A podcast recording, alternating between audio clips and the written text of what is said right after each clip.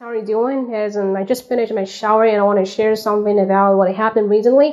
I now just am trying to practice and rap for a long time. The rapping is not so easy.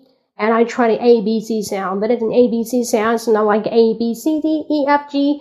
It's a sound like animator, amateurs, anodon, amazing. And admittedly, I just saw that amazing.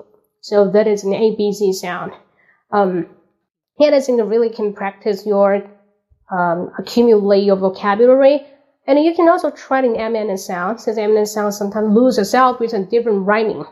Yeah, his palms are sweaty, knees weak, arms are heavy, there's a vomit of sweat already, mom's spaghetti is nervous. Yeah, so this rhyming do help you improve your English speaking.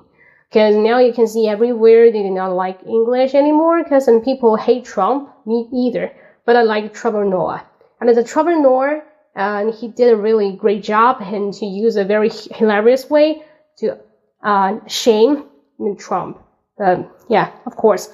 So Jimmy Fallon is also great at home and quarantine himself at home and with Jimmy Fallon. A lot of the like the kids, two daughters, they're really lovely. And with his wife, actually his wife is, is high behind them, is an editor or someone making the videos movie. I think she's a super talented girl. Yeah. Mm, that's what I is going through recently.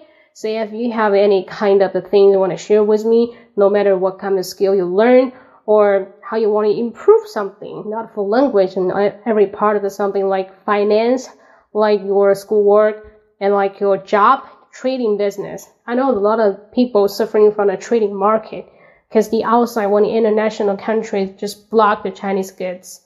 We locked it down, but never mind. Everything and everybody will have your day and you will be shining someday. Okay, so this is Cola. Thanks for listening. Wow, to two minutes now.